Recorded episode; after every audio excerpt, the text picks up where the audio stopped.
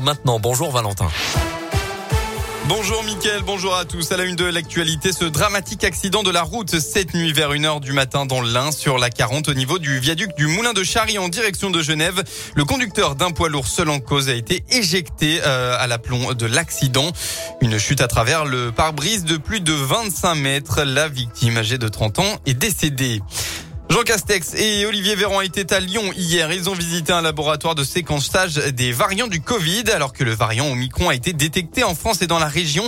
Le laboratoire de l'hôpital de la Croix-Rousse héberge l'une des quatre plateformes françaises de séquençage.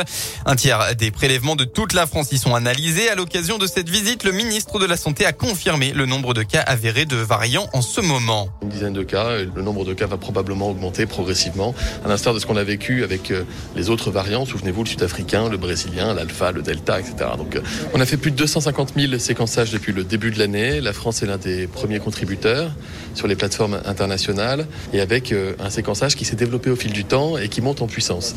Avec euh, la possibilité de faire du séquençage dit de routine qui prend à peu près 48 heures mais qui permet de traiter beaucoup de tests à la fois et puis du séquençage d'urgence, ce que j'ai souhaité que nous développions dans notre pays pour répondre à des commandes précises lorsqu'il y a des suspicions par exemple de nouveaux variants.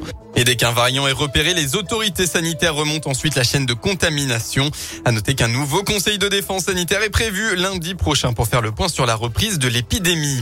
En Auvergne-Rhône-Alpes, la fréquentation des hébergements collectifs touristiques sur l'ensemble de la saison estivale reste mitigée. Hein, d'après une étude de l'INSEE publiée hier, on est encore loin de retrouver le niveau de la période avant la crise sanitaire, c'est-à-dire en 2019.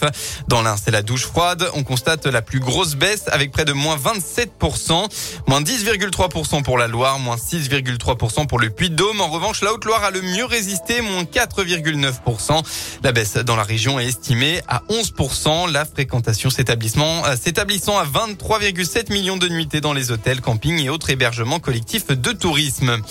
Un événement à ne pas rater dans la Loire aujourd'hui, la Sainte Barbe, patronne des pompiers, des artificiers, des mineurs, avec un rassemblement à 18h place Jean Jaurès avant le départ du défilé à 19h15 pour le Puy Couriot où sera tiré euh, le traditionnel feu d'artifice à 20h.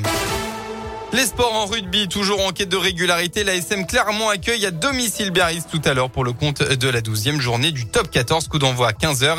Et puis en basket, enfin, retour du championnat élite. Pour le compte de la 10e journée, la JL de Bourg accueille le promu Paris, tandis que la Chorale de Rouen se déplace à Nanterre. Coup d'envoi des deux matchs à 20h. La météo dans la région aujourd'hui, eh bien, on va retrouver les pluies de la matinée cet après-midi. Les averses seront bien présentes partout en Auvergne-Rhône-Alpes. Ça devrait en revanche se calmer en début de soirée. Et puis côté température, la pluie a fait remonter le mercure. Il fera au maximum de la journée entre 8 et 10 degrés.